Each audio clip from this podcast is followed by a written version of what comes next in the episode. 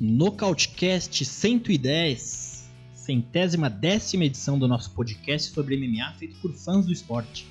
Eu sou o Davi Carvalho e mais uma noite de cast aqui pra gente resenhar, debater e falar muita coisa do maior esporte que a gente mais gosta aqui, que é o MMA, porradaria. E bora lá falar, o pessoal tá chegando aqui no chat, vamos quem for chegando já vai mandando um boa noite. E vou apresentar meus amigos que estão comigo aqui, diretamente de Las Vegas, Lorenzo Fertita. Boa noite, Lorenzão. Tudo bem, meu amigo? Como anda as coisas?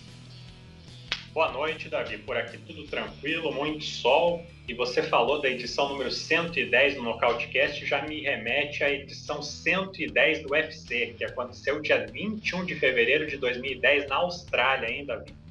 E a torcida presente lá em Sydney assistiu um card principal bem movimentado. Tiveram dois atletas da casa em ação, ambos entraram como zebra.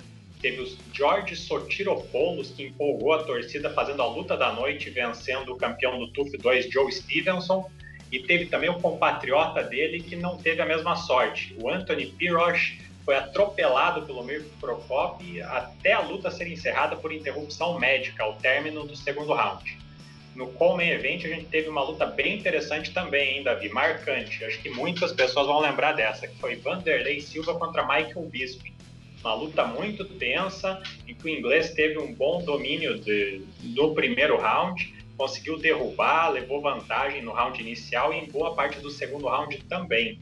Até o momento em que no finalzinho do round o Vandy encaixou uma guilhotina justíssima ali que fez o Bisping ser, ser salvo pelo gongo, senão já era para ele. Daí no terceiro round, o Bisping continuou com aquela boa movimentação e volume de golpe dele, porém o Vandy lançava bons kicks e quando ele encurtou a distância, ele conseguiu conectar golpes contundentes, até que estava difícil pontuar o round e a luta.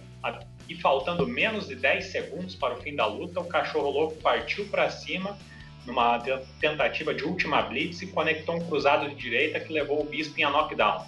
Com isso, ele ganhou a luta num triplo 29-28 e conseguiu estrear muito bem no peso médio do UFC. Na luta principal, Davi, foi a vez dos pesos pesados entrarem em ação. Rodrigo Minotauro contra Caim Velasquez. E no pré-luta, muitos questionavam se o Velasquez teria coragem de tentar derrubar o brasileiro e correr o risco de ser finalizado, né? Mas quando a luta começou, a gente viu que a trocação do descendente mexicanos evoluiu muito. E todas as vezes em que eles encurtaram distância, o Velasquez levou vantagem. Tinha mãos bem mais rápidas e foi assim que o desfecho da luta ocorreu. Velasquez aproveitou uma aproximação do Minotauro e conectou uma sequência que fez o brasileiro cair sem defesa, Bastaram apenas mais alguns golpes até que o Herb Dean interrompeu, interrompeu bem dessa vez, né? não como várias outras que ele, que ele vacila, e decorridos apenas 2 minutos e 20 do round inicial, Velasquez vencia a luta e mantinha a invencibilidade na carreira, 8-0, e com isso se aproximava do cinturão. Mas é isso, Davi. Na próxima edição do Nostalgicast eu retorno com mais um capítulo envolvendo o topo da categoria dos pesos pesados. Boa, Fertita. Esse aí foi o UFC 110. Lembrando a nossa. Fazendo uma referência à nossa edição 110. E com a gente também aqui, Bia Batista. Boa noite, Bia. Tudo bem? Como andam as coisas? Boa noite, Davi. Boa noite, Fertita. Galera do chat chegando. Tudo bem? Né, o evento de sábado foi bem assim. Não prometeu muita coisa, mas apresentou bastante coisa. Então, Bora pro cast. Bora pro cast. Mandar um abraço para quem tá chegando aqui. Caipira de Aço, Miguel Ângelo, Rodrigo Mendes de Almeida e a Érica. Vamos chegar, pessoal. Quem puder também compartilhar aí nos grupos. É, jogar onde a gente tem. Onde a gente possa conseguir aí audiência para trazer gente para cá também, eu agradeço. Certo? E relembrando também, se inscreva no nosso canal aqui do, do Nocautecast no YouTube, segue a gente no Instagram, arroba Nocautecast, e também a gente está disponível em todos os agregadores aí de podcast, tanto Android quanto Apple e Spotify também. Certo, pessoal? Bom, é, trazendo até também aqui o nosso palpitão da semana passada. A gente vai falar já desse evento que passou, mas trazendo aqui o pessoal que, que participou do nosso palpitão, que sempre fica ali o link na bio do nosso Instagram, né? Você clica ali, tem um link trick, você tem opção para você entrar no palpitão. E essa, esse último palpitão aqui, foi o primeiro foi o Camzat Vasconcelos, nosso amigo lá do nosso grupo também do WhatsApp. Se você também quiser participar do nosso grupo do WhatsApp, manda uma mensagem inbox no nosso Instagram. E ele foi ali, teve uma teve nove pontos, né? Vale lembrar que a luta principal vale três pontos, né, Bia? Mas essa, essa luta principal.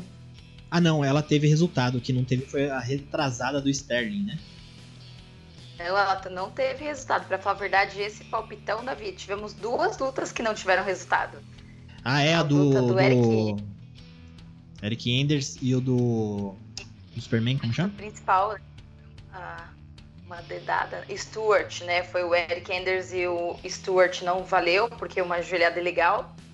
E a luta principal com a dedada do Leon Edwards. É, a gente vai falar então. Mas, mas no geral é isso mesmo. As nossas lutas principais elas valem três pontos se a pessoa acertar o método, né? E o lutador. E quando não, só acertou o lutador, aí ganha um pontinho como todas as outras.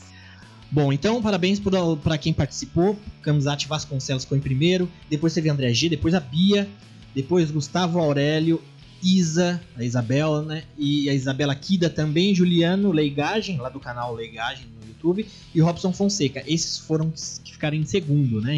Empataram em segundo. Depois teve em terceiro lá, e eu fiquei em quarto, fiquei mal, fiquei seis pontos, cinco erros. Mas é isso aí, certo? Então, Vamos ouvir aqui a participação do Camzat Vasconcelos.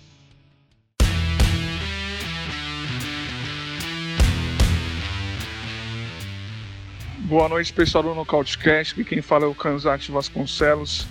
É, queria parabenizar é, primeiramente o, o, canal, o André G, o Davi, é, o Fertita, o Mestre Orsano, e é claro, minha maravilhosa noiva Bianca Batista, que está dando um show aí no canal.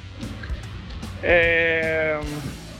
Bom, é um evento, eu não gostei muito do evento, é, porém eu gostei muito da luta do Marcelo Rojo, que era a estreia dele, contra o Charles Jourdain, que é o canadense. É, o primeiro round foi muito equilibrado, eu dei pro Marcelo Rojo, ele estava é, mais rápido, mais agressivo, é, trocava muito de base, o cara muito bom de, na, na trocação. Porém, acho que como ele teve pouco tempo para se, se apresentar, para treinar, né? É, acho que foram duas semanas, se não me engano, ele acabou cansando. Mas mesmo assim foi uma luta insana, um show de trocação. Para mim teria que ter ganhado o prêmio de luta da noite, mas o pessoal do UFC não, premiou só a performance da noite. E tem que ficar de olho no Marcelo Rojo. Apesar de ele ter 33 anos, ele é muito bom lutador. Muito bom lutador. Gostaria de vê-lo de novo. E é um desfecho sangrento por parte do Charles Jourdain que é, cortou em pedaços o, o, o, argentino. Acho que era argentino, se não me engano. É... Bom, pessoal, um abração aí para vocês. Mais uma vez, parabéns pelo excelente cast, o excelente trabalho em trazer as informações do, do mundo das lutas, do mundo do MMA pra gente e, e tamo junto. Semana que vem tem mais. Mais uma vez eu vou mandar uma mensagem para vocês, porque aqui é palpitão na veia.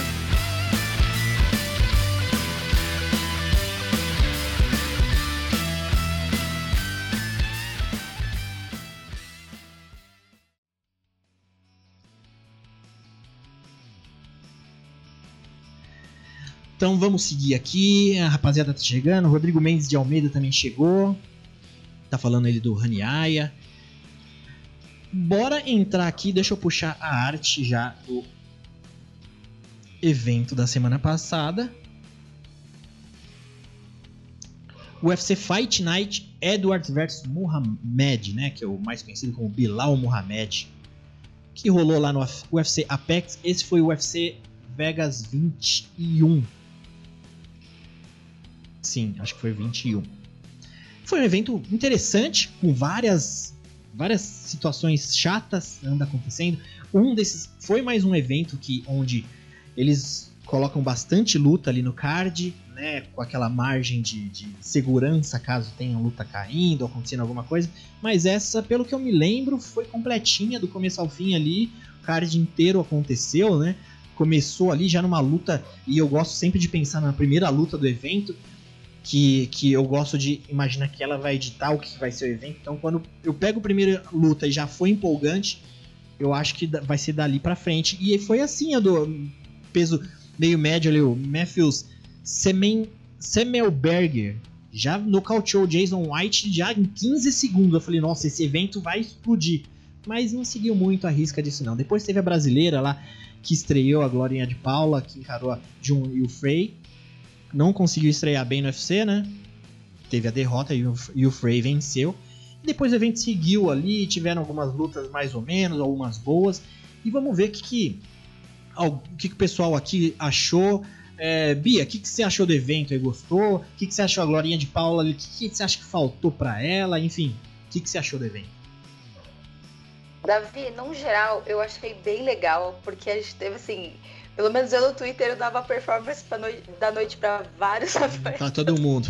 tivemos, tivemos nocautes muito bons. Uma luta que é, foi a luta da noite, não ganhou bônus, eu fiquei muito brava. Dana Branco, fiquei muito brava com você. E tivemos três lutas femininas, né? Eu vou surpreender todo mundo para falar sobre as lutas femininas. E Glorinha de Paulo ganhou contra Dinho Frei. A luta não foi uma grande apresentação da Glorinha, apesar dela ter ganhado o segundo round, né? Ela levou o segundo round, ela manteve a luta em pé e ganhou da Dinho Frey nesse segundo round. Porém, quando a luta foi pro chão, que foi o que a Dinho Frey conseguiu fazer no primeiro round no terceiro, a Glorinha tava muito passiva, assim, você não via a reação, tentativa de levantar. Então, assim, eu vi muita gente criticando ela de forma pesada nas redes sociais. A Maíra Stara, que é a namorada dela, até fez um vídeo, né, falando para as pessoas que a gente tem que ter mais cautela do jeito que a gente passa as coisas. E realmente, a Glorinha é uma atleta nova, ela fez uma boa, uma boa apresentação no Dana White Contender Series. E foram erros assim, talvez que coisas de voltar na academia, olha, vamos melhorar esse jiu-jitsu, vamos melhorar uma defesa de queda, são pontos que ela precisa mesmo melhorar, mas eu achei que quando ela estava em pé a luta estava ótima, tanto é que ela levou o segundo round, né? E a gente tem que lembrar também que a Dinho Frey não é qualquer atleta, é uma ex-campeã do Invicta, então isso pesa um pouquinho também. Você estrear com uma ex-campeã não é uma coisa fácil não é qualquer pessoa, né? Não foi uma pessoa que foi ali, né? Como às vezes a gente fala assim, ah, foi dado para vencer. Não foi assim. Mas eu acredito que existem muitos pontos que ela precisa ir voltar para academia e rever, né? Então, Glorinha, fica aqui todo o meu apoio, você é incrível. Legal. É, e Lorenzo Fertita, o que, que você achou do evento? Curtiu? Davi, curti sim, teve de tudo um pouco, né? Teve, tiveram é, lutas com pontuação polêmica, lutas com desfecho rápido, teve lutas difíceis de pontuar, lutas com no contest, teve de tudo um pouco, né? Nesse card que pouco prometia e, entregou alguma coisa. É, eu gostei no preliminar aqui da luta do Nasrat Hakparast contra o Rafa Garcia. O mexicano pegou a luta de última hora, mas conseguiu fazer frente ao Nasrat, que é um bom prospecto da categoria. É, no fim, decisão unânime a favor do Nasrat, mas é, esse mexicano aí pode dar trabalho, ele foi muito bem na trocação, lutas praticamente 100% em pé e ele é bom no wrestling, não conseguiu mostrar nessa luta, mas eu acho que ele pode ser um bom valor aí para a categoria e o Nasrat se recupera depois de ter sido atropelado pelo Drew Dober, né? Ele agora venceu o Alex Munhoz e o Rafa Garcia e se coloca com cinco vitórias nas últimas seis lutas. Volta a ser a ser é, a mirar o ranking novamente, né? E gostei também da performance do Rani Arria, que simplesmente passou por cima do é, Ray Rodrigues. Ray Rodrigues, isso. É, O Ray Rodrigues eh, já vinha de derrota, né, por finalização, então muita gente achou que ele que ele fosse presa fácil para o Rani, né, mas é, ele até que conseguiu se defender bem, né, por um tempo no chão, mas não, não foi o suficiente, né, para uma performance retocável do brasileiro, né.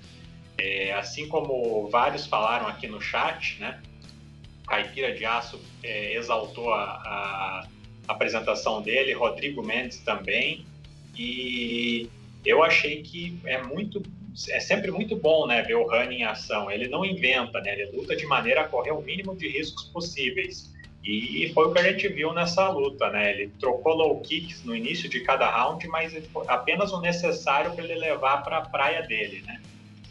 Toda vez que ele conseguiu aproximação, ele conseguiu levar a luta para o solo. E quando a luta foi para o solo, foi um show de técnica, né?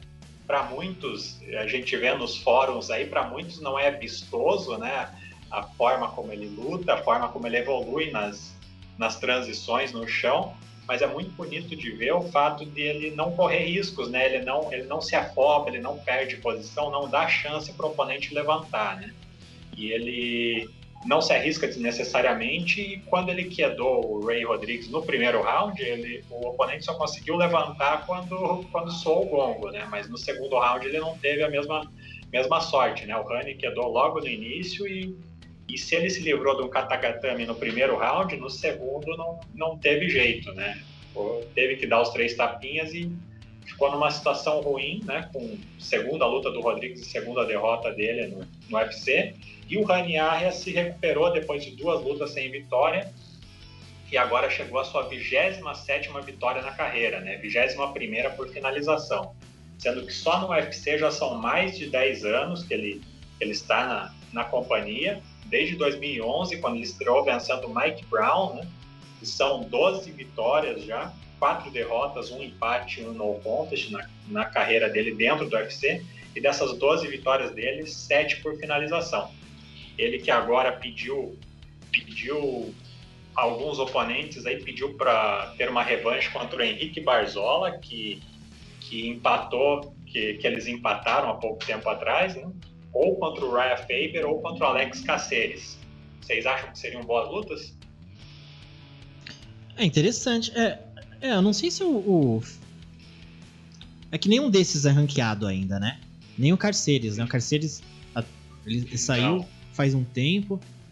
É, são, são casamentos interessantes. Faber, eu não sei se que, que ele quer da vida ainda, né? Então, não sei se. Pro, pro Faber, de repente, seria uma boa. Interessante, não sei. Mas esse. esse... Pois é, o. Pode falar. Interessante, porque o, o jogo dele parece que não. Ele já lutou contra o Chad Mendes, né? Lá no começo da trajetória dele no UFC, e me parece que seria uma repetição daquela luta, né? Onde ele não não conseguiu quedar e em pé ele sofreu com a melhor trocação do oponente, né? Então parece uma luta que, que, cujo estilo casaria bem pro Faber, né? Mas é um pedido interessante, né? É interessante. Pro Faber eu acho uma boa. O Faber tá vindo daquela derrota pro Petrian? Acho que é, né? Sim. Então o, o, casamento, porque a gente viu ali o ritmo, né, dele contra o Petrian, parecia dois lutadores parecidos, mas em tempos diferentes, assim, né? Dois lutadores técnicos bons, mas em tempos diferentes. De repente, o, o pro Faber seria uma boa até pelo, pelo encaixe de estilo, né? Alguém tão rápido, mas também alguém bom. Seria, acho que seria uma boa, sim. E esse card preliminar, eu tava vendo aqui, né? Ele, ele começou meio como um, uma, uma montanha russa, começou bem ali, a luta das meninas, como a Bia falou, foi, foi bem bacana, né, da Glória de Pau com a Jill Frey. Courtney Casey ali e a JJ Aldrich já deu uma caída, mas depois na sequência veio nas Hatch ali, o Rafa Garcia, o Fertita falou, a gente tem que ficar de olho nesse mexicano, muito bom, muito forte, né? Eu amei. Né? Eu... lutar, eu até falei, nossa, não vejo a hora de ver esse cara lutar de novo. Sim. Porque sabe aquela pessoa que assim, eu não via muito aquela técnica, ele refina mais. Sabe aquela pessoa que apanha e anda pra frente? Sim. E, tipo, aceitava, entrava e o cara tava andando pra frente. Tipo, tá bom, pode bater, vamos cair pra dentro. E eu acho isso incrível, eu gostei muito. E foram três rounds disso, entendeu? Então eu não vejo a hora de ver esse cara lutar novamente. Eu amei Rafa Garcia. Sim, e o México tá numa, uma, numa fase muito boa, né? Se você pegar ali, tem poucos lutadores, mas os que tem estão assim, expoentes, estão aparecendo. Tem o Rafa Garcia que apareceu agora, tem a Irene Aldana, o próprio Brandon Moreno, Alexa Grasso, então tá Alexa tá, né? Antigamente era o quê? Tinha o Caim Velasquez e, e o Brandon Moreno aparecendo assim, quando ele ainda tava chegando, ele sendo ranqueado. Então, bem bacana, assim, aparecer esse pessoal. Tem mais uma menina. É bom também. É bom também, Davi, já que você pontuou isso, é que o UFC dá. É, é, faz vitrine com esses lutadores, porque precisa de público, né? Sim. Então, se o Rafa for um cara que apresentar sempre lutas boas, assim, tomara que comece a vencer também, né? É, ele com certeza consegue entrar nesse hall aí dos mexicanos famosos do UFC, com certeza. Sim, depois teve um, uma luta boa também do Charles Jordan versus Marcelo Rojo. Marcelo Rojo também era um cara que tava todo mundo de olho. Fez uma luta ali, Marcelo Rojo mostrou uma foto depois da luta, tava com a cara zoada. Depois tivemos ainda a Angela Hill, hein, Bia? Acho que não vale a pena falar dela, não, né? Dessa moça que tá vindo aí e vencendo. Puta, a mulher faz. Se, por período aí, acho que ela tava com cinco lutas em um ano, né? A sequência dela é impressionante. É, a quantidade ela ia para a quinta luta, né? Que é quinta luta no passado, só que ela contraiu o Covid, né? Então ela declinou. Então ela fez quatro lutas. Tanto é que ano passado eu, eu sempre falava, é a funcionária do ano do UFC, assim, né? Kevin Holland pegou pegou, entrou no quadrinho no lugar dela. A luta foi bem assim, legal. A Angela Hill já ganhou da Ashley Yoder. A Ashley Yoder não é uma atleta nossa, que dificuldade para Angela Hill. A Angela Hill também não é uma atleta que tem um poder de nocaute, assim, né? Porque, gente, tinha momentos ali que eu falava, não, ela sentiu, é só ir pra cima, Angela. E não ia. Tanto é que teve até um round que a Yoder conseguiu levar a luta pro chão e a Rio ficou lá. Mas é, um, é bom pra Rio vencer novamente. É uma atleta que eu gosto muito, eu gosto do estilo de jogo dela. Então, para mim, fiquei muito feliz com essa vitória da, da Angela Rio. E fala, voltando na questão do Jordan do Rojo, é uma tristeza essa luta não ter ganhado um bônus de luta da noite. Mereceu, mereceu mesmo. Os dois se entregaram, uma lutão. Jordan muito bem. Marcelo Rojo também se entregou na luta. E tava todo mundo esperando, né? Esperando ele vencer porque ele tem uma coisa diferente que ele faz uma imitação de dinossauro quando ele ganha. Você viu isso, Bia? Sim, eu vi o vídeo do Tech da hora que começou, eu já até coloquei lá um emoticon de dinossaurinho, mas é. o Charles Jordain fez. Foi incrível também, então. Controlou e bem ele, E o Rorro não foi sido nocauteado, viu? É. Vale destacar isso aqui. Não, foi muito bom. Depois a gente teve o card principal ali também, já começou, né? De, pelo menos de acordo, eu não lembro na sequência, mas eu acho que já começou com essa do Eric Enders e o Darren Stewart. Já o Enders vacilando ali, tava bem na luta, controlando muito bem, fez o Stewart sentir. Ele já tava meio que naquele caminho de se pressionar se ele conseguiria vencer a luta. E Stewart meio que ajoelhou ali no octógono. Enders, que que me faz? Mete a ajoelhada ali. E, enfim, foi pra no contest, né? Eu... Oi? Vamos combinar foi intencional. Não, completamente. Assim, é difícil porque, pô, ah, tá na calor do momento, mas, cara, eu acho que uma joelhada não intencional, ainda mais joelhada, tem que ser naquele momento que o cara lançou a joelhada e o cara tava meio que, sei lá, por algum é, momento ali, ele, ele caiu e tava de três apoios, não sei, mas complicado, né? É, é, eu vi alguém comentando no chat ali que a gente teve, acho que foi a Erika falando, que teve golpe legal, teve dedo no olho. Ultimamente tem acontecido tanta coisa assim, né? Tá, tá complicado, né, Fertita? O que, que você me diz? Complicado, né, Davi? E isso que não foi, é, vocês falaram que foi intencional e porque foi a segunda tentativa dele, né? Antes de dele lançar essa joelhada que acabou é, conectando bem no Stewart, ele já tinha lançado outra, né? Que não tinha pego em cheio. Então achei que ali faltou o Harvey Jean é, falar para ele, né, ó, cuidado com o, golpe, com o golpe legal, né, naquela primeira tentativa, mas o, até me surpreendeu que na hora ele não falou. E o, E o Eric Anders deu esse vacilo né, numa luta, ele conseguiu transformar um 10 a 8 ali, que estava se caminhando, encaminhando aquele round, num no contest. Né? Era a chance dele se recuperar. Tinha perdido para o Christoph Yotko na luta anterior. E, e, ele consegue fazer uma pataquada dessa. Né? Nossa, que vacilo. E a gente perde a chance de ficar ali na porta do, do ranking na categoria dos médios. É, exatamente. A gente até estava discutindo isso lá no nosso grupo do Nocautecast no WhatsApp, né? Falando a questão do, do Herbie Jean também, que eu acho. Eu gosto do Herbie Jean, porque é um cara experiente, mas tem momentos que ele deveria agir com mais segurança e falta um pouco. Então a gente até levantou o ponto ali de por que ele não, não, não ter é, fugiu a palavra que ter devido ao golpe legal do Eric Enders, ele deveria ter desclassificado o Eric Enders. Por que não? Assim, o, o, os, os árbitros centrais, assim, ultimamente no UFC, tem a, o punho, assim, o pulso dos árbitros tem sido muito fraco, assim, com relação golpe legal, aí depois o cara, depois de 5 minutos, dá um golpe de novo, meu, tira ponto né? Tipo, dedada no olho, deu uma dedada no olho, depois cinco minutos, o cara deu. Não tem esse negócio de. Ah, o segundo foi intencional, beleza, mas é, é, ilegal, tá fora da regra, tem que tirar ponto. Uma joelhada nesse sentido aí, não tem como, cara. Eu, não tem como. Se o, se o árbitro tem uma proximidade ou não do atleta que não deveria ter, eu imagino. Se tiver também, o cara tem que saber que ele deu um golpe legal, né? Complicado, né?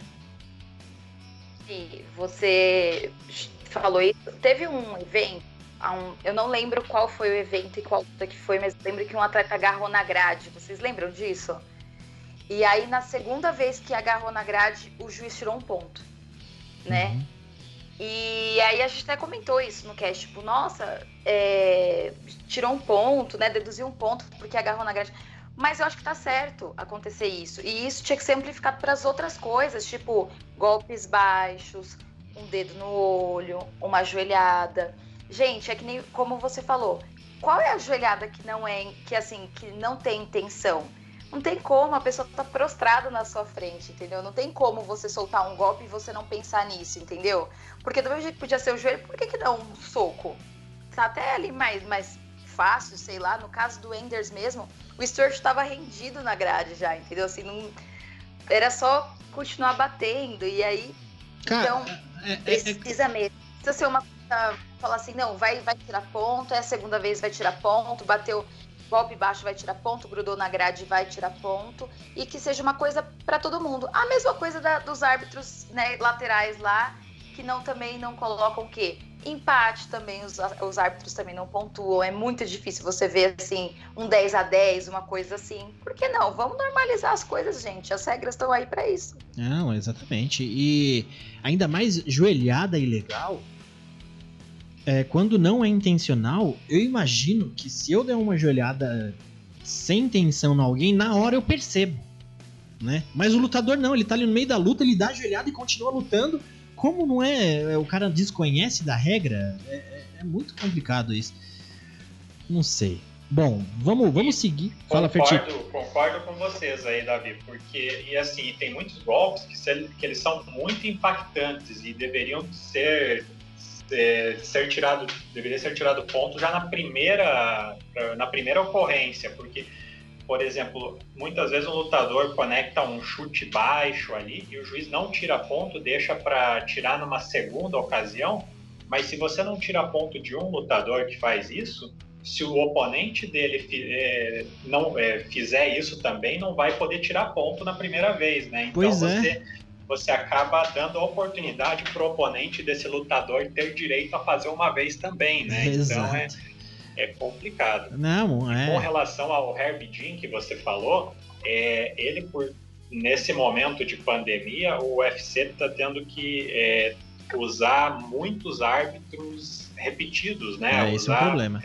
Tendo que revezar, revezar entre poucos árbitros as lutas. Então ele acaba ficando mais visado e dá para ver bem uma grande dificuldade que eu acho que ele tem, que é a de tomar a frente ali em muitas situações de, de em que o lutador está nocauteado recebe um golpe ilegal.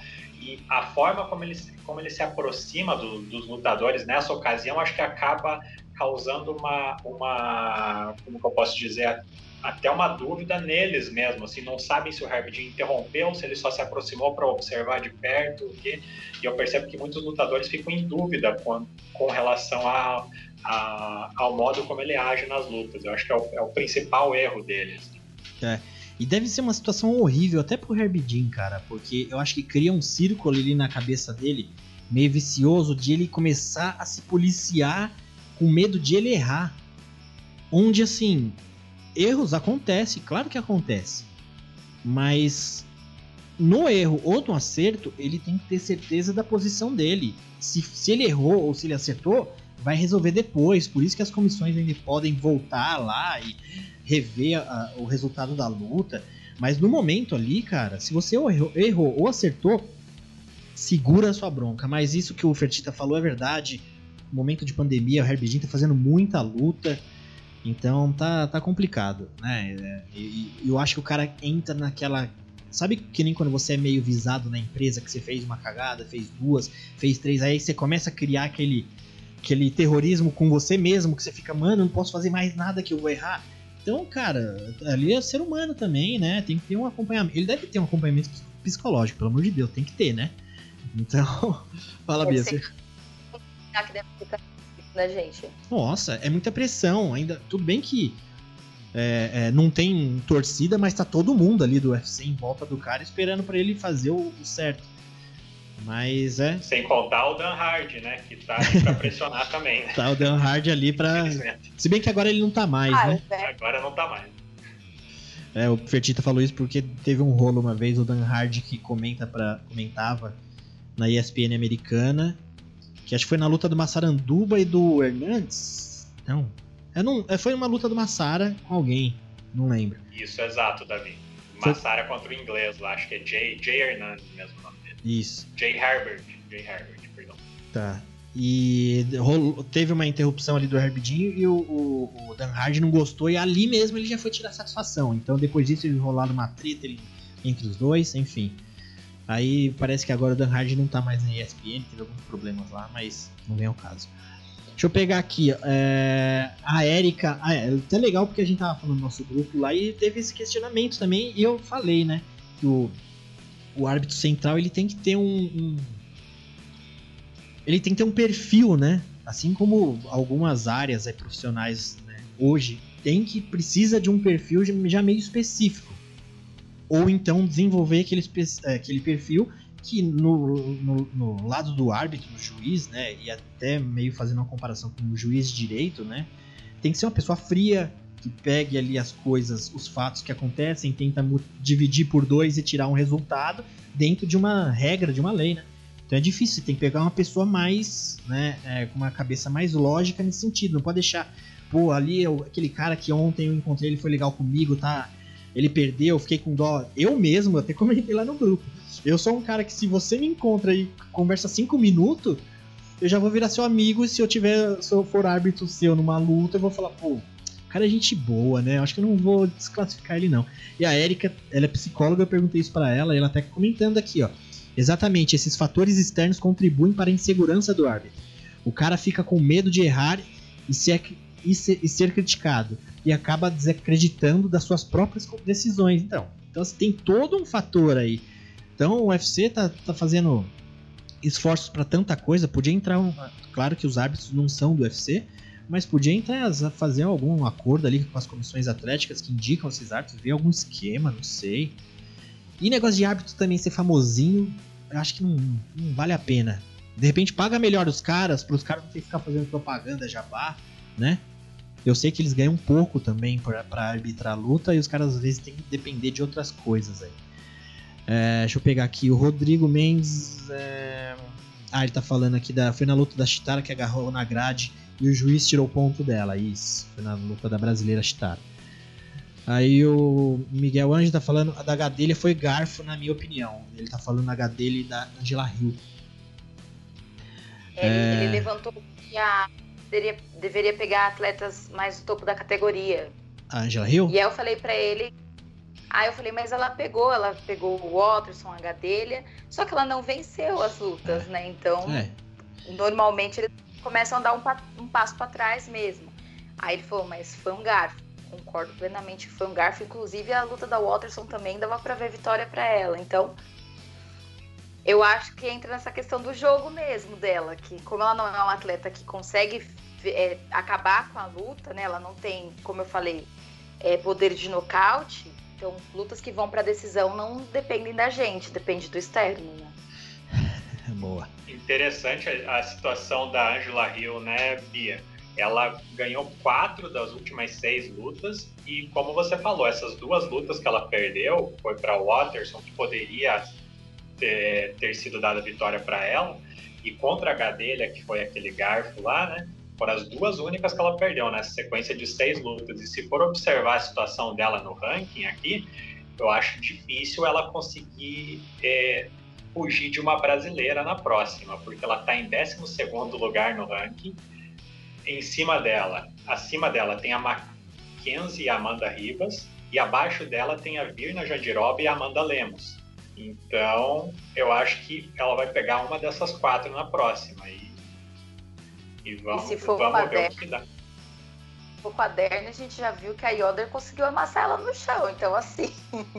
É, se derrubar, complicou para ela, né? Boa, rapaziada, pessoal. Depois teve peso mosca ali, Matheus Nicolau, brasileiro aí, voltando pro, pro UFC peso mosca, encarou o Manel Cape. E numa luta também bem complicada, assim, porque a luta rolou, vamos ver em pé, uma luta bem parelha ali, é, com algumas diferenças de, de volume de jogo para cada um em alguns rounds. Mas o que rolou nessa luta de curioso foi que assim, foi uma luta, né? É, é, com rounds parelhos, alguns visivelmente claro para uns e outros para outros, mas muita gente não concordou com o resultado, né? E eu e a, a, a gente está também no grupo lá do palpitão do contragolpe que tá, o Vini de Jetaços, é Augusto, o Tanuri, Laerte Viana, os próprios caras do contragolpe, tá? A maioria desses youtubers aí estão os mais firmezas ali, eu tô brincando, mas é, a gente também na discussão. E eu falei, né? Eu, eu comentei ali porque é, o, o Matheus Nicolau teve a vitória, né? Muita no MMA Decisions ali é um site onde que pegam é, é, posições de vários membros da imprensa ali com relação à decisão e todo mundo ali deu a vitória pro Cap, né? Pro Manel Cap. E eu, eu, eu, eu entrei com uma. discordando lá do pessoal do grupo, porque eu achei, por mais que o Manel Cap foi um volume maior, é, e assim, intenção nenhuma de defender o Matheus Nicolau, para mim, eu gosto de luta, né? Se o Cap tivesse vencido, o Matheus Nicolau, aliás, é um cara muito gente boa. É, eu já encontrei ele no bastidor do UFC, uma vez que eu fui no UFC. Gente boa, eu conversei umas, umas palavras com ele, me tratou super bem. Moleque também, muito gente boa. Então não teria motivo para ficar puxando o saco dele. Mas eu achei, sinceramente, que os golpes dele foram mais limpos. Né? O Manel Cap tem uma postura, uma guarda mais baixa. Então ele recebeu muito golpe. E o volume de golpe do Cap foi muito maior, então ele acertou também muito golpe. Então, eu, na minha visão, mas eu já digo, já adianto, se você for ouvir alguém, ouça todo mundo no MMA Decision e esses youtubers, não a mim, mas eu fiquei com essa sensação. É, o que vocês acharam, Bia, é, é, Lorenzo? O que você achou, Bia, dessa luta? Então, Davi, eu vi o primeiro round claro pro Nicolau, o segundo round claro pro Cap, e aí o terceiro round ficou aquela, aquela coisa, entendeu? É eu não acho que foi uma coisa tipo, nossa, que roubo. Que garfo. Venceu, né? sabe? Exato, foi aquela coisa que garfo. É que nem aqui a, a Erika levantou aqui no chat a questão da Courtney Case, né? Meu, quando você dá a possibilidade de um juiz dar um 29, 28, é um ponto de diferença, sabe? Se o cara acha que a contundência é melhor que volume, o volume é maior que contundência, ele vai escolher um lado. E eu acho que foi isso que aconteceu com a luta do Cap do Nicolau. Como eu palpitei Nicolau, fiquei feliz pela escolha dos árbitros. E foi uma decisão dividida. A gente tem que ir para esse ponto também, né? Não foram Uhum. os três, não foi uma decisão unânime onde os três árbitros viram a luta a vitória pro Nicolau. Até mesmo os árbitros ficaram divididos nessa, então foi uma luta difícil. É, a Erika falou aqui, ó. Cap foi garfado e a Casey foi garfada. O Caipira Dias falou: revi a luta do Nicolau umas três vezes, vi 2x1 pro Cap. É, isso aí que- é o que eu não vi. Eu, eu gostaria de ver de novo, mas eu não, não vi. Mas se o, se o Caipira Dias tá falando que viu três vezes pra ele 2x1, eu acho que ele tem mais razão Mas- do que eu. Oi. Acho que ele conclui, mas nada de garfo enorme. Então, assim, É, foi garfo, muito garfo. apertado. É, foi apertado, mas garfo é uma palavra. Tô tentando lembrar alguma luta que foi assim bem. Deixa eu ver Liga mais. dele, Oi? Rio e Gadelha? A dele foi uma luta que nitidamente a Rio levou e os árbitros deram uma decisão pra Gadelha. Então, pra mim, aquilo foi um garfo. Aham. É, também. O que você achou, Fertita? Concordo com a Bia. O a primeiro e segundo round muito fáceis de pontuar, né? Eles foram empatados para o terceiro round. E a minha dúvida era era se o terceiro round, quando começou o terceiro round ali, né, era se seria parecido com o primeiro ou com o segundo. E parecia, eu pensei, "Ih, o o Matheus já está cobrando a inatividade dele, né? Já já deu tudo que tinha que dar. Mas me surpreendeu que ele voltou ali para o terceiro round muito bem. É, o Cap se aproximava, mas diferentemente do round anterior, em que o Cap conseguiu encurralar ele na grade, é, ele tomou mais o centro do octógono, né, o brasileiro, coisa que não pontua mais, né, mas não tem tanta importância para critério de pontuação, mas eu achei que isso fez com que o, o- ele conseguisse se sair melhor na trocação em boa parte do round ali. Quando o Cap é, tentava entrar no infight, o Matheus conectava os golpes mais limpos, assim, ele conectava é, mais do que o angolano. É, achei que ele estava levando o round até o finalzinho ali, que o angolano foi para uma blitz, no, no minuto e meio final do round, foi para uma blitz e conectou duas boas joelhadas e, e fez o Matheus andar para trás e conseguiu retornar para aquela situação do round anterior que ele encurralou o brasileiro um pouco na grade. Achei um round bem difícil de pontuar. Pensei, vamos ver se vai fazer a diferença o, o período, a primeira parte do round que o Matheus é, foi melhor, conectou os golpes mais limpos, ou se foi a blitz final do angolano. né? E até a Anaísa com- é, comentou na transmissão que ela daria um 10 a 10 nesse round, né? E eu não achei errado, não. Eu, eu não vi como garfo. Eu pontuei na hora ali, eu pontuei pro Cap, assim como eu tinha pontuado também 29 28 para Courtney Casey contra a Aldrich, como bem colocou a Erika ali no, no chat. É, e tinha interesse na vitória desses dois, porque eu pontuaria né, se o angolano vencesse e a Courtney Casey também. Mas o Matheus venceu por decisão dividida, eu não achei que foi um garfo. Pensei até, né? Ah, essa vai ser uma luta que no MMA Decisions vai ser bem equilibrada a pontuação, né? Uhum. E me surpreendi com o fato de ter 23 opiniões lá e 22 delas, 29 e 28, para o angolano, né? Eu achei que seria mais dividido. Mas tem... Depois, a opinião que estava a favor do Matheus lá foi até, isso que ia falar. foi até deletada, né? Aham. No site Body Shot. O cara ficou com vergonha, falou o quê? Só eu? Só eu e o Davi? Não, para com isso. E É, laterais. Olha, é, então. Na verdade, como que chama o site? Body Shot. É, então, quem sabe é meu esse site aí.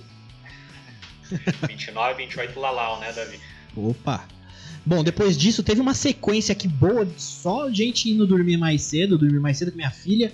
Já começou aqui pelo o Jonathan Martinez, que foi nocauteado no segundo round ali pelo Davy Grant. Depois teve o Dan Ige chegando, chegou chegando também contra o Gavin Tucker, nocauteando aos 22 segundos. Não tem muito o que falar dessas lutas, talvez ali do Martinez e do Grant, mas a gente pode dar uma pulada. E outra também, que outro também que foi dormir mais cedo ali foi o Circo 9, que primeiro round ali, Ryan Spain já nocauteou ele, o Circo 9 se meteu a trocar com o, com o Ryan Spain, tá bem maior, tava muito bem na luta. A Bia tá querendo que você... Davi, Oi. eu falei que lá no palpitão do contragolpe ninguém foi de spam. Ah, E é. aí no nosso palpitão também, tipo, o pessoal foi a maioria de Circo 9. E aí tinha um cara comentando lá no canal do Contragolpe falando: vocês estão subestimando o isso aqui. Falei, cara, eu até gostaria de ir, mas a apresentação dele contra o, o Johnny Walker, Walker para mim, que Nos dois, né? de luta, tipo, negativo, sabe? Falei, não, não vou, não vou, ele não vai fazer isso. Mas aí o Circo 9 conseguiu, assim, fazer negativa fazer pior, real né? de luta. Porque... Que situação. O Circo 9, ele tá vindo, deixa eu ver, uma sequência ruim também, né? Eu não, não peguei aqui o cartel dele, 15, 6, sequência aqui, ele tava vindo de vitória do Jimmy Crute, depois, antes disso, perdeu pro Johnny Walker. Ele tá numa sequência, perde, ganha, perde, ganha, perdeu pro Glover. Lá em 2017, perdeu pro Osdemir. Tá vindo de. As únicas vitórias que ele teve aí nos últimos anos foi Patrick Cummings e Jimmy Crute mesmo, né? Então a situação do Circo 9 aí. Bem, já tá um veteranão no UFC, não tem como nem falar muito, e as derrotas dele são todas nocauteadas, né, Davi? Só indo dormir mais cedo. Só indo dormir mais cedo, exatamente. Alguém que parece que parece que atingiu o topo dele na categoria, né? Chegou lá, bateu de frente com o top 10 e não consegue passar, né? É, ele não quer saber de vinho, não. Ele vai dormir com o método mais rápido ainda. Bom, pessoal, deixa eu pegar os comentários aqui pra ver se tem, mas a gente pode ir pra luta principal é, no terceiro round estava dando Nicolau, mas a metade do final do round o Cap fez o suficiente para virar, na minha opinião. Foi o que o Miguel Ângelo falou. E a Eric falando, nos lascamos, Fertita, no palpitão. Isso aí. Eu acho que eu tinha. Nessa do Matheus, eu acho que tinha ido nele. É, bom, na luta principal, meio médio, Leon Edwards versus Bilal Mohamed também. Ô lutinha com sensação de essa deu uma brochada, né?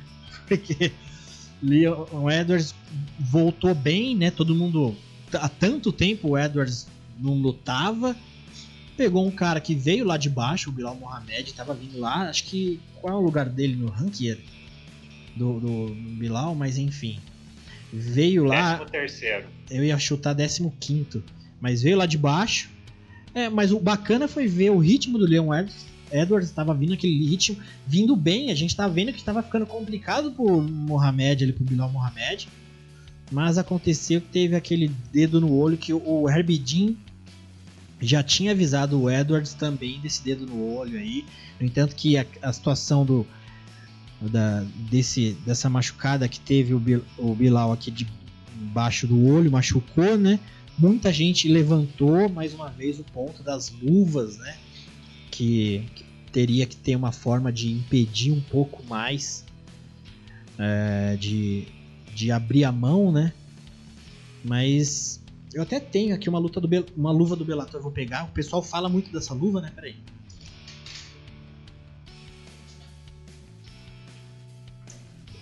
É engraçado, né? O Davi falou, levantou sobre o, o Edwards e Fazia tanto tempo que o Edward não lutava que eu não lembrava o quanto ele é alto, né, gente? Ele é grande, né? E é esbelto, né? Tipo, magro. Muito, muito alto pra categoria, né? Nossa, quando começou a luta, parecia assim. Sabe quando você olha e fala, putz, nem parece que são da mesma categoria, porque ele era muito mais alto que o, que o Bilal Muhammad. Pra vocês verem, gente, que ó, o Bilal, tamanho não é documento. É. É, então, o pessoal levantou muito a, a, discussão dessa luva. Eu tenho uma luva aqui que eu ganhei do Louro, né? De quando ele era campeão do. E eu não tenho uma do UFC. Mas essa aqui, de fato, não que você consegue espalmar, mas você tem que fazer um certo esforço para manter a mão aberta aqui, que nem tá no meu caso. Porque ela já tem um. Tudo bem que ela é antiga também, pegar uma luva nova, ela deve ter sido mais arqueada. Então, é, ela tem, você tem que fazer um esforço para ficar com a mão aberta, porque senão, ó, a mão em descanso é mais ou menos isso, né? Sei lá. Mas Sim. levantou muito essa discussão da luva, né? Então, eu acho que tem que, na verdade, é, nessa questão da luva, assim, é uma forma de, de, tentar melhorar, mas antes disso tinha que aumentar a quantidade de ponto retirado das lutas, eu acho, sabe? Pro cara que tem esse vício de mão aberta já ficar mais esperto. Ter, ter mais prejuízo, sabe? Davi, sim, é aquela questão de tirar o ponto, como a gente falou. Mas aí entra, se a luva realmente fosse. Ela, ela não deixasse os dedos tão livres assim, né? A gente não teria uma situação como essa, porque vamos combinar, mesmo que tirassem um ponto do Leon Edwards, o Muhammad não conseguia continuar na luta. Entendeu? Então, tipo, mesmo que tirasse um ponto, que adianta? A luta teve que terminar porque não dava é, pro cara é, voltar. Mas eu acho que criar aquela conscientização, sabe? Ele poderia já não estar tá vindo mais com a mão aberta, porque há dois, três anos, muito lutador começou a perder tempo, ponto, né? Vai conscientizando. O John Jones até hoje ele não muda o estilo dele lutar. Ele fica lá medindo distância, ele quer aproveitar a envergadura dele e quer ter mais 10 centímetros a mais na envergadura para manter o cara longe. Então, porque se você vê a diferença, você tem uma diferença aqui de pelo menos, ainda mais pegar a mão de lutador aí grande, deve ter uns 10, 15 centímetros, né? Sei lá. Então é uma distância a mais que você tem de medir. Então eu acho que tinha que ter a conscientização, né? Já. É, o cara já não vir com a mão espalmada, né? Você e o Edwards que... luta muito assim, né? Ele usa muito essa a mão espalmada para manter a distância do, do oponente para calcular né, a, a distância em que para medir a distância, né? Sim. Então é uma coisa que tava já, já dava para ver ali, né? Você assistindo a luta, reassistindo a luta depois e vendo como ela terminou, você vê que ele já estava usando desse expediente antes, né? Então é algo que realmente só só fazendo eles verem que isso vai ter uma, uma punição maior, né, para eles já no camp perderem esse vício, né? É, exatamente. Sim. É, a Erika... Isso é uma coisa cultural mesmo. É. Com a... certeza. A Erika falou aqui, é verdade. Pior, a luta já começou boa, uma pena terminar daquela maneira. Chegou também aqui o Leigagem Fight Championship, canal no YouTube aqui também, para quem quiser curtir. E como o Miguel Ângelo falou, ele já tinha sido advertido, né, pessoal? Então vamos ver se como evolui essa questão aí de luva, dedução de ponto, enfim, alguma coisa tem que eu achei melhor é que terminou a luta, né, desse jeito. E ele não quer uma revanche com o, o Bilal Muhammad. Ele quer ir pro cinturão. Sim, sim. Edwards. Sim. Sacana. Bom, é isso aí. Então. Vamos pro evento, então, na prévia do, do, próximo evento do UFC, que vai rolar aí o UFC Fight Night Brunson versus Roland, que vai ser dia 20 do 3, né? É, vai começar nos Estados Unidos às 11. Então aqui vai ser menos 3. Vai ser umas. Vai começar mais tarde então esse evento, hein? Vai começar umas 8, 9 horas. 8. 8, né? Tá, os outros 8, 8 horas da noite, é. É, então. E os outros eventos tá tudo começando às 7. Pois é, vai, vai, ter um, vai um pouco até mais tarde aí. Vai rolar ainda no Apex, né? Já tá começando a falar aí de, de evento é, fora do, do Apex, né? Então, eu, vamos dar uma olhada junto nesse, nesse card aqui, ó. Vai começar aqui no site do UFC tá o Johnny Eduardo, Anthony Birshark aqui, mas essa luta já caiu, né? Johnny Eduardo teve um problema com o visto dele e não, não vai conseguir embarcar para os Estados Unidos, então. É. Caiu. De, depois tem Bruno Budoguinho aqui, o Bruno Silva, categoria mosca versus JP Baez. JP Buys. O que, que é JP aqui? Ele compra o quê? Enfim, deve estar estreando no UFC, tá preto e branco. Depois tem Julia Ávila pela categoria galo feminino. Vai encarar Jul... Jul... Julija Stoliarenko. Stoliarenko. Depois Montel Jackson versus também provavelmente um estreante. Não, Jesse Strader, peso galo. Estreante. Estreante, né? Trevin Gillers vai encarar o Roman Dolidze e temos aí, ó, Léo. Boa, hein, Luta boa essa aqui, hein? Travis Giller e o Romano. Bem bacana, é. categoria médio. Depois tem o Léo Santos e o Grant Dawson. Léo Santos que também tá. É bom que faça mais lutas aí, né? Ficou tempo parado. E as meninas encabeçando o card preliminar Marion Renan versus Macy Chason pela categoria Galo. Depois a gente tem o principal. Aqui vai começar pela Cheyenne Baez, mais uma Baez, ó. Será que é parente do Baez lá do, do preliminar? Depois tem a Montserrat Ruiz. categoria palha feminino. Pode ser que alguma dessas lutas não, não esteja mais que nem aquela do Johnny Eduardo, mas aqui no site deve ser às vezes demora para sair. Son Kanan vai encarar o Max Griffin, categoria meio médio. Luta boa também aqui, hein? É, Adriano Yanes vai encarar o Gustavo Lopes pelo peso galo. Taito Ivasa aí vai encarar o Don Tail Mays. Será que vai rolar o Tuivasa bebendo no, no, sapato? Depois o retorno de Grego Gillespie. Se não me engano, ele tá vindo daquela derrota pro Kevin Lee. Vai encarar o Brad Riddell. E a luta principal Outra dele. Outra lutaça, hein, Davi? Outra lutaça. Brad Riddell é muito bom. Gillespie retorna desse, de, ah, depois de, de morrer, né, naquela luta. Vamos ver como que ele ressuscitou, né, agora. Sinal que ele Brad acordou Riddell. do nocaute, né, Fertita? Com certeza. Deve ter acordado Com esses dias aí. Ele apagou feio. Isso. E na luta principal, Bronson e Holland. Então, Fertita, e aí? Esse evento aí tá tem algumas coisinhas aqui que dá para pensar, né? Boa, assim, de luta.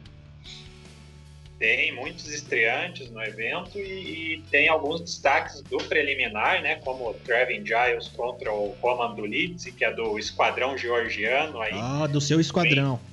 Sim, sim. Olho nesse georgiano aí que vai pintar no ranking em breve. Essa, essa... é a minha aposta. Ofertita, essa aparência dele que lembra o, o.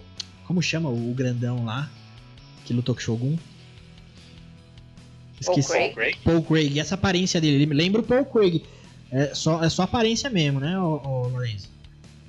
Só na aparência, não é. Não tem aquele, aquele aspecto de, de baranga que o Paul Craig tem. Ele não, ele ganha na técnica. Mesmo, ele não tem, não tem aquele Q a menos que o Paul Craig tem, não, né? Não, não, ali o QI é positivo, né? Beleza, esse, boa. Esse, Nossa, Davi, eu não isso mais. Hã? Vou conseguir desver isso mais. Já era. Tipo, vou olhar. É uma versão, sei lá, esquisita. É que nem Léo a... Santos, Davi. Léo ah. Santos lutando é, duas vezes em menos de um ano. Isso daí é, precisa ser destacado também, né? Vai pegar o Grant Dawson, que é um, que é um talento aí que vem muito bem, com sete vitórias em sequência. É, a quarta no UFC depois que entrou pelo Contender Series e o Léo Santos aumentando a frequência dele de lutas, né? Vamos, vamos ver no que, que dá essa daí, né? Boa luta. Boa luta. É, e você, Bia, tá, o que, que você acha desse card? Tá interessante, né? Entre as meninas não tem lá grande coisa, né? É, então, Davi, não é assim, pelo menos as lutas femininas, nenhuma delas abrilhantou meus olhos, assim. Tem a Marion Renault, mas a Julia Ávila e a Stoliarenko. A Stoliarenko é uma campeã do Invicta, né? Só fez uma luta no UFC, que foi contra a Iana Kunitskaya e perdeu na decisão. Então talvez pode ser uma luta legal, pode entregar uma boa luta, a Stoliarenko. A gente tem também... Quais, qual que era a outra? Deve ser lá no principal, A Julia né? Ávila. E a Cheyenne, Cheyenne Baez e Montserrat Ruiz, eu não não sei nem o que falar para vocês, gente. Desculpe-me por isso, não sem não problema. fiz o dever de casa sobre essa luta. Não, sem problema. E que mais? Ó, ainda pensando em principal, tem uma luta também que pode render alguma coisa, que é o Tuivazio Tail Maze. Quem mais? Aqui o Gillespie e como a gente falou, né? O Fertita comentou.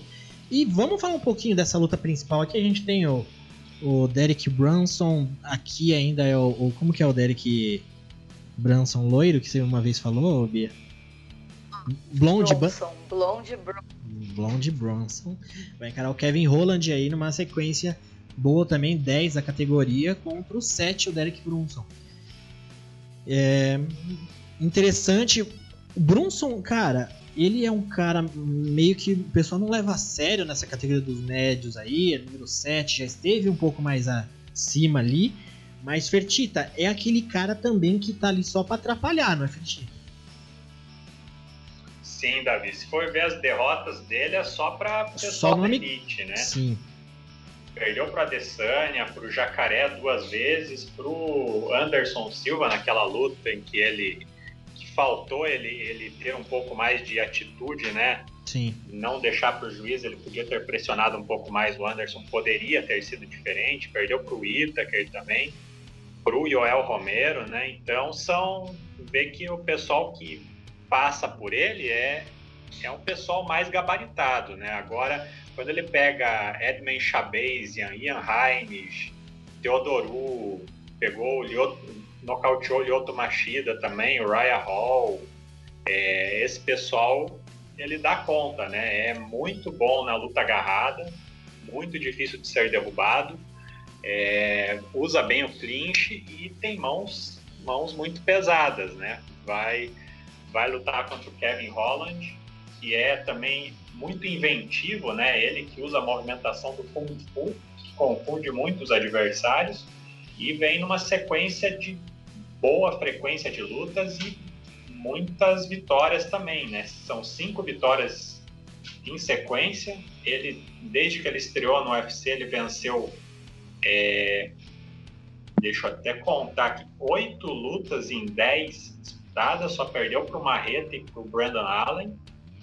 Ele que entrou pelo Contender Series, vem com vem cinco vitórias em sequência e a, é, a mais marcante delas, a última, né, contra o, contra o Jacaré, que ele conseguiu com base naquela na boa inventividade dele, né, usa muito bem os espaços, ele com as costas no chão praticamente conseguiu nocautear o jacaré, né?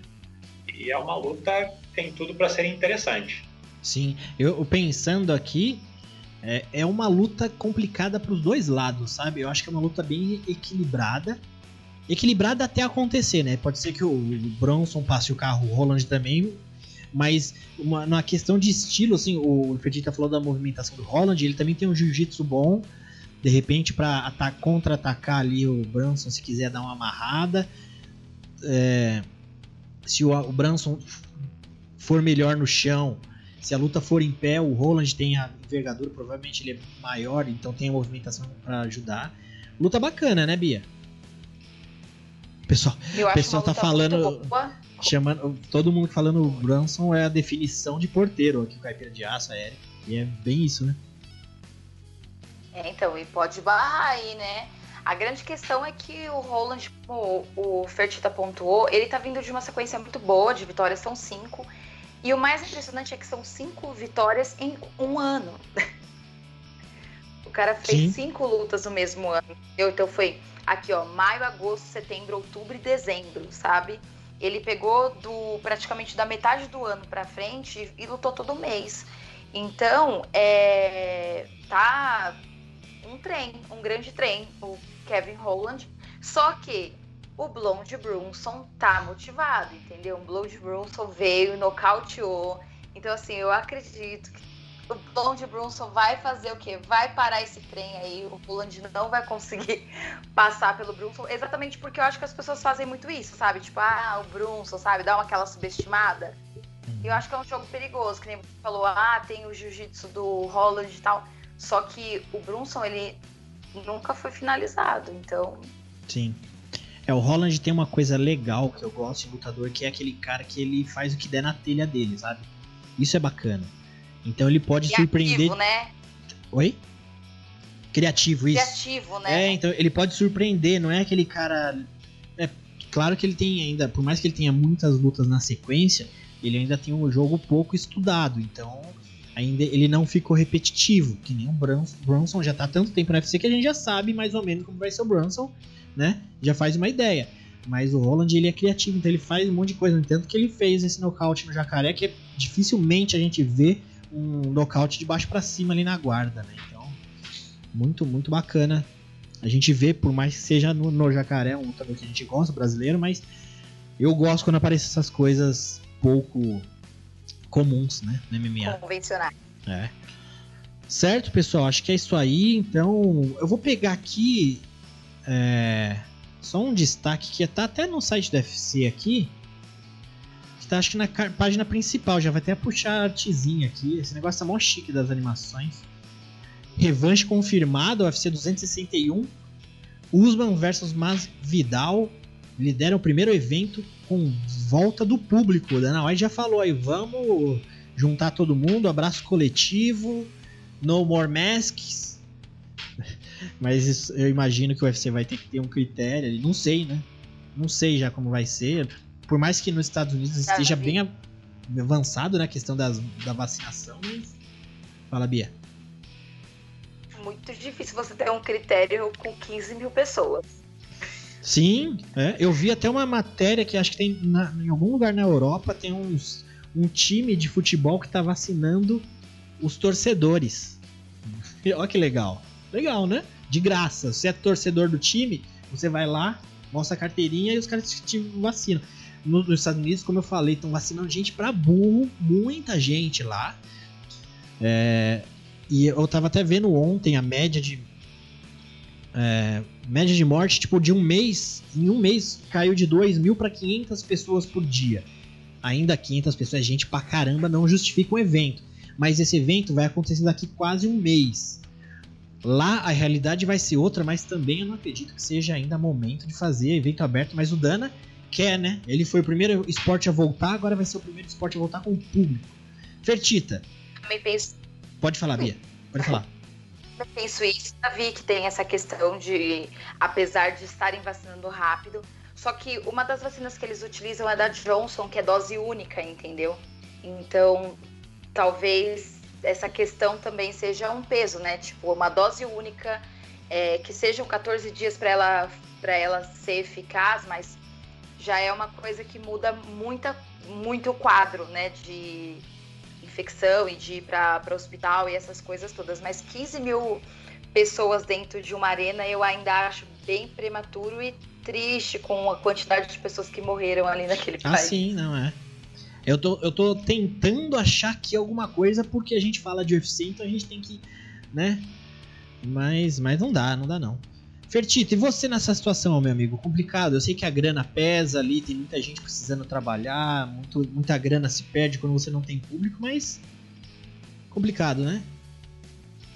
Complicado, Davi. Meu amigo Dana tem muitas vezes um pensamento republicano das antigas, e daí leva ele a, a ter um posicionamento em que ele coloca o lucro em primeiro lugar em detrimento de vidas, né? O que eu acho o que eu acho bem delicado de se, de se pensar.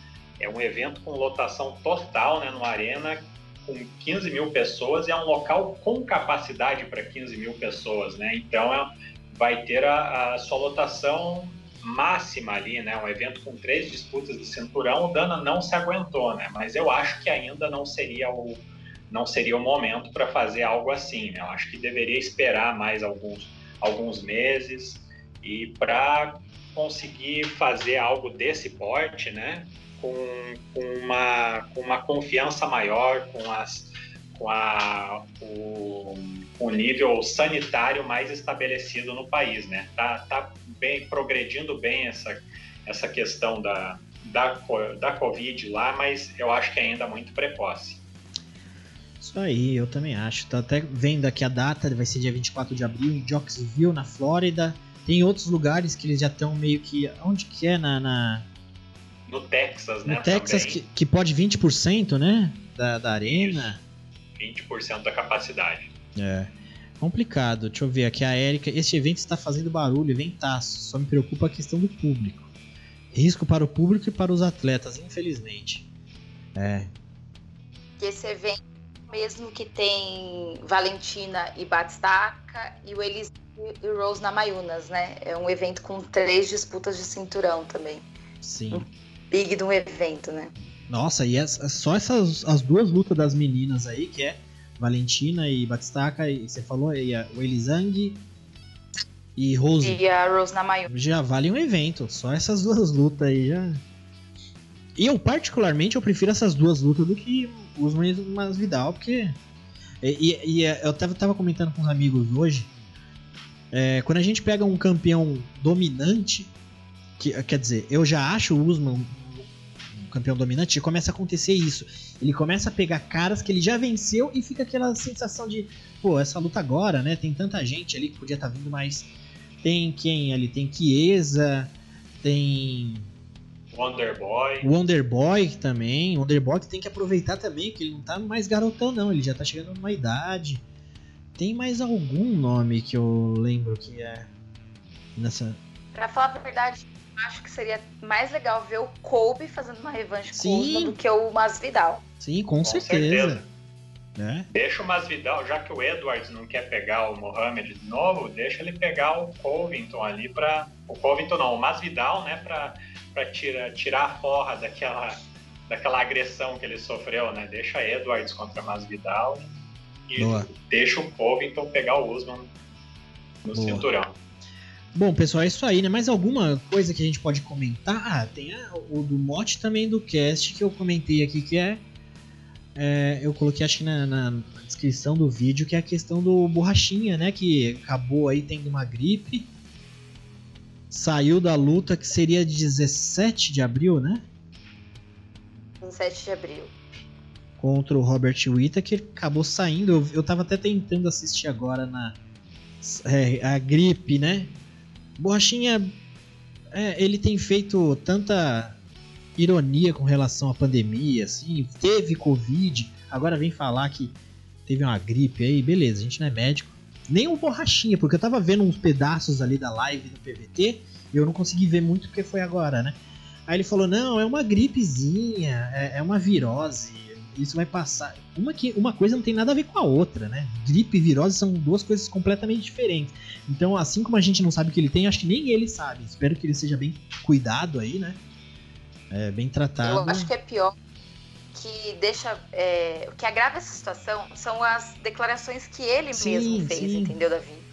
Falar que tentou pegar a Covid, que bebeu no mesmo copo, que a mãe pegou. Sim. E aí saiu de uma luta grande como é uma luta contra o Whittaker, porque está gripado, entendeu?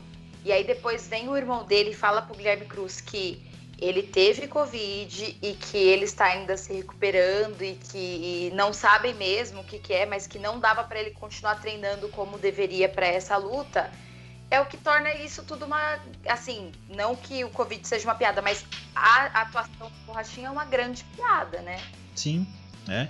Já até puxei aqui a arte, ó, já tô puxando até diretamente do site do combate. Mudou tudo. O UFC não espera por borrachinha e escala Gastelum para enfrentar Robert Whittaker 17 de abril. Luta já deveria ter acontecido em 2019 porque os dois foram técnicos do TUF, né? Mas não rolou. Baita luta também, pra mim, sinceramente, meio que caiu pra cima, porque é uma luta que eu queria. Se bem que assim, Borrachinha e Whittaker também ia ser uma lutaça. Não, não caiu para cima não, mas não perdemos grande coisa, né? O que, que você acha, Fertita? Continua um lutão, né, Davi? Continua um lutão, é. é. O, o, Borrachinha, é, ele falou que não foi nada, não foi nada grave, é uma gripe fraca, né? É mas ainda assim fez ele, ele abandonar uma luta que aconteceria daqui a mais de um mês, né? Então eu acho que não era algo tão fraco assim ou a intenção dele era, era que essa luta fosse, fosse jogada lá para frente, né? Para quando tivesse tivesse público, né? Eu não sei não sei qual é a, qual é a intenção dele e como ele vai se pronunciar agora que ele ficou que, que ele vai ficar sabendo, né? Que que o que o oponente do Itaker foi trocado, né? Que ele não vai ter oportunidade de fazer esse title eliminator. Mas falando em Itaker e Gastelum, uma luta que já deveria ter acontecido quando o Gastelum estava numa fase melhor, né? Mas agora é o Itaker com favoritismo, mas é aquela coisa, né? O Gastelum tem mão, mão muito pesada e difícil de ser levado para baixo e é uma luta bem bem equilibrada até, bem interessante de se assistir e é, é, se, a, se muitos pensavam que é, que o Itaker permaneceria lutando contra o Borrachinha, só que a luta ia ser mais para frente, o Dana optou por manter o, o main event de 17 de abril, né? Que é a única luta, única luta importante que tem ali, né? A segunda luta mais importante nesse card aí é, vai ser Drakkar Close contra Jeremy Stephens. Então, o UFC optou por permanecer com o main event forte ali e conseguiu, né? Itaker Gastelum tem tudo para ser um lutão. Sim, é. O, um ponto assim é que o Gastelum ele já estava vindo uma, uma sequência de três derrotas lá, desde que perdeu para Adesanya.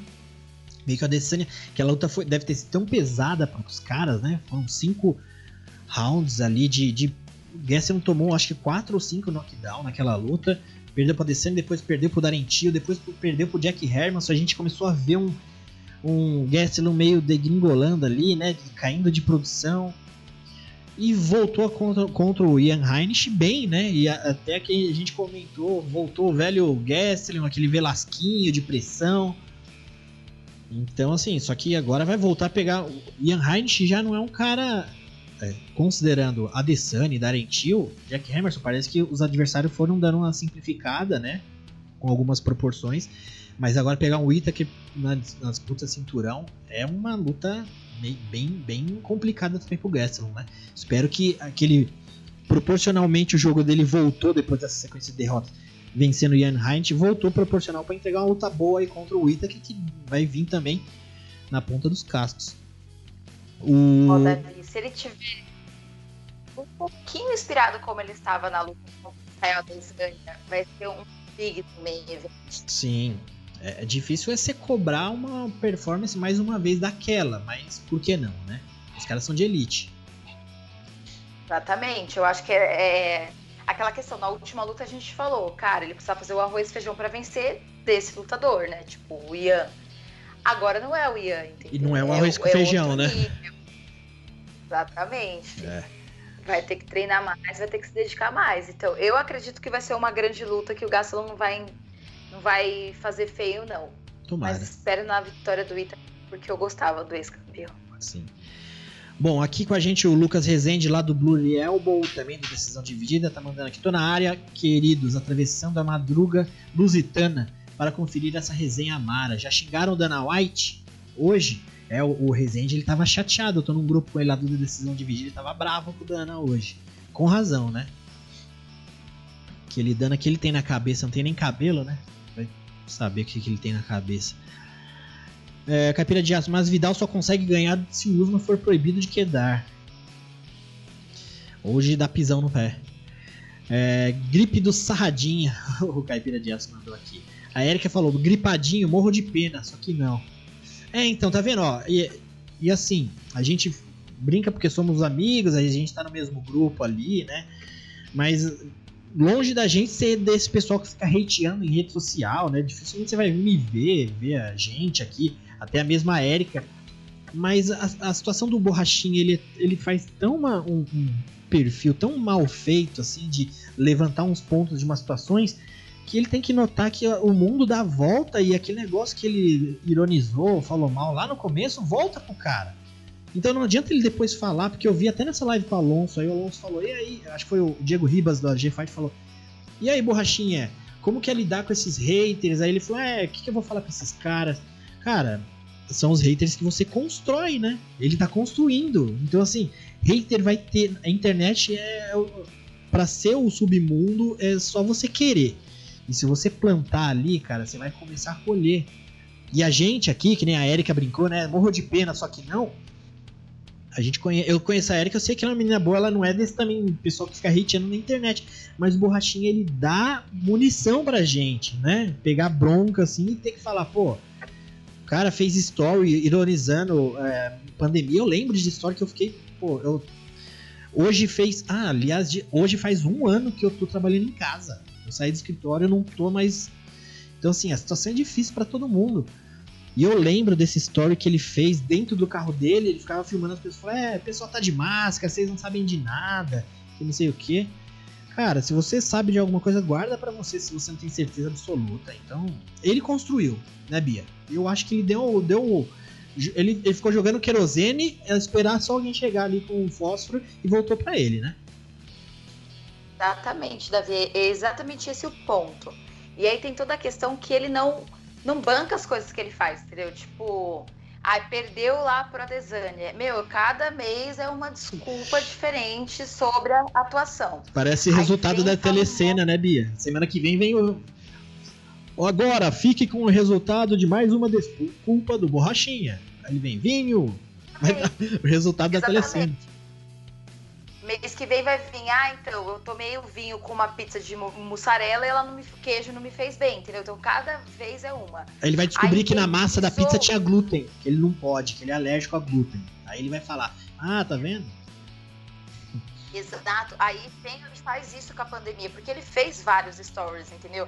E um deles era falando exatamente isso, tipo, eu tentei pegar, eu bebi do copo. Então, assim, aí você sai por causa de uma gripe, de uma luta importante como essa, sabe? Então, assim, é munição, é claro. É, eu falei até no cast de hoje mesmo, a gente tem que tomar cuidado do jeito que a gente fala com as pessoas. Sim. E, e criticar, e porque isso também são pessoas, entendeu? Isso pode Sim. afetar o psicológico deles, e enfim. Só que ele dá munição pra gente, entendeu? E até nós, que não somos pessoas que vão ficar lá hateando em internet, a gente vai fazer piada porque Sim. ele caçou, entendeu? É, é dá munição. Complicado, a gente não quer isso. E não dá para falar que é, o Alonso ele levanta um ponto nessa live interessante que é verdade. O Alonso sempre fala isso, que a gente tá cansado de comentar que o brasileiro gosta de campeão, né? Quando o cara perde, todo mundo reiteia. Isso sempre vai ter. Mas carisma, às vezes, anda como uma ferramenta para o lutador. Se você não cria o carisma, nesse momento, a coisa vai ficar pior para você. O Demian Maia é um cara, por exemplo, super do bem, gente boa. Você não vê gente hateando o cara. E isso que ele tem motivo, porque o, jogo dele, né, do grappling, do jiu-jitsu é amarrado. Tem gente que fala, ah, eu não gosto desse cara que é amarrão. Tem, mas você vê que até a quantidade é muito, infinitamente menor do que pro Borrachinha, que também é um cara que tem um jogo o, o, o, oposto do Demian, o, o Borrachinha, ele tem um jogo, um estilo de luta que entre 10 pessoas, 9 vão gostar do Borrachinha, porque o cara que anda pra frente, não tem medo de levar porrada até, até lutar com a Adesanya, mas não tinha medo de lutar levar porrada, anda pra frente, forte, né? Aquele cara musculoso que a gente só tava acostumado a ver em filme do Van Damme, sabe? É, então, assim, ele tem todos os elementos, mas falta no intelecto, né? Infelizmente, isso é difícil de conquistar. Por mais que ele fique na academia horas, essa parte cultural aí para ele vai faltar ainda, porque também tem parte do ego do atleta que vence, de gente que bate nas costas e fala que ele, ele é o melhor, ele é o campeão. Mas enfim. Situação complicada, né, Fertita? Fertita, na sua Nossa. época, você lidava muito com os chavões, assim, era difícil tinha aquele lutador que você fala, puta, eu vou ter que ir lá lidar com esse cara de novo, era difícil? Tinha alguém que também tinha um, conseguia é, chamar a atenção do grande público com o seu físico, com a sua com a sua postura, com seu com a sua luta, o seu estilo de se impor nas lutas, mas a gente tinha que frear ele por causa das declarações lamentáveis, que era o nosso campeão dos pesados Brock Lesnar que é, ele, embora ele tenha sido um grande chamariz para a companhia, mas já vimos ele fazer atitude antidesportiva durante uma luta, que foi numa luta. Cavalgou lá, né? Cavalgou nas costas do adversário.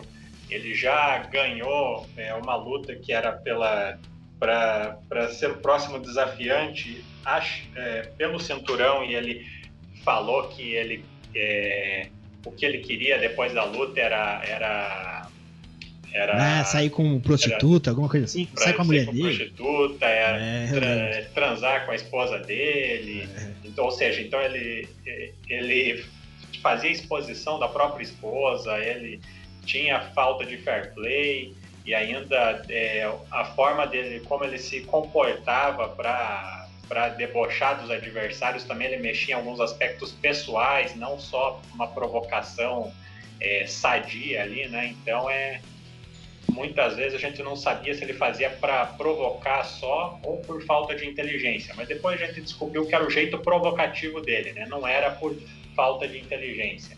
Já o lado do borrachinha, muitas dessas coisas são sim por falta de inteligência também, né? Então é um pouco diferente. Complicado, complicado. Deixa eu pegar aqui o comentário do pessoal. A gente já tá tarde aqui, já vai dar meia-noite, mas a gente vai. A Erika, acho que um pouco dos dois feitiços. Acho que o Borrachinha ainda tem que amadurecer muito. Espero. Espero. Precisa. Ô, Erika, manda uma DM lá, fala: Ó, oh, eu sou psicóloga, vamos trocar uma ideia. Vamos ver que, que eu posso te ajudar. Miguel Ângelo, vai falar que tava ventando na arena. É, então. Vamos ver qual é o resultado da telecena da semana que vem. Vamos ver. Enfim. Você vê, né? É horrível. Eu detesto ficar fazendo isso, ficar falando de lutador. Mas é tanta munição que dão pra gente Aqui a gente tem que gastar umas palavras aqui. Ainda bem que a gente Fora não tem. que dá medo. Dá o Fora quê? que dá medo, hein? Porque ele tem um exército de fãs lá que defendem ele. Que, Ah, sempre que tem. São a mesma coisa, então, tipo, dá até uma, uma questão, tipo, mas, cara, você, você dá munição pra gente.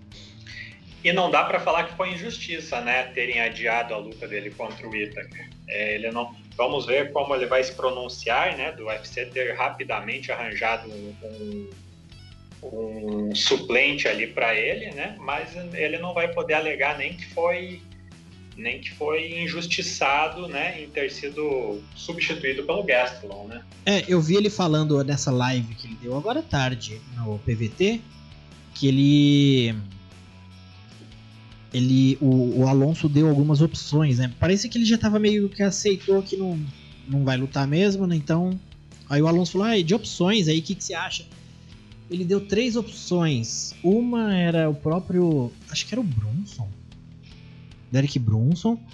O outro era o Hermanson e o. Eu não lembro quem mais tá no topo ali. É que eu tô sem um ranking aqui, mas era o Her...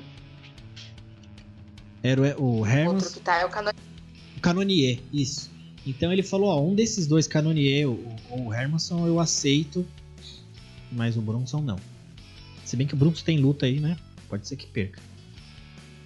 E é o que o Rodrigo tá falando é verdade, ó. O Rodrigo tá falando no chat que na live com o PVT ele ficou surpreso com o casamento da luta entre o o Itaker e o Gastelum, sabe? Tipo, ah, com quem que ele vai lutar? Ele perguntou, até que na hora até falei lá no grupo, ah, ele tá falando que não sabe que deram a luta pra outro lutador, sabe? É. É, deram pra alguém que tá vindo de vitória, né? Bom. Bom, pessoal, é isso aí, né? Então, quero agradecer o pessoal do chat que esteve com a gente aqui até agora. Teve bastante gente aqui. Eu vi que tem um jeito de. Teve o, o Miguel Ângelo, Caipira de Aço, o Rezende apareceu, Rodrigo Mendes de Almeida, a Érica. Quem mais teve? Teve o, pessoal lá do Leigagem FC aqui do YouTube. Então, agradecer a todos que participaram. Semana que vem a gente tá de volta. Fertita, muito obrigado, meu amigo. Até o próximo cast, então. Valeu, Davi. Muito obrigado a você, a Bianca, toda essa galera porradeira do chat aí que ajuda a gente a fazer o programa, troca ideia com a gente muito bem e deixando o lembrete aqui que o card preliminar do próximo sábado começa às 20 horas, se não cair nenhuma luta. né? Um abraço a todos e até semana que vem. Boa. Bia, boa noite também. Até o próximo cast. Boa noite, Davi. Boa noite, Fertita, galera do chat. Até semana que vem para ver a vitória do Blonde Brunson. Blonde Brunson. É isso aí, pessoal. Até a próxima.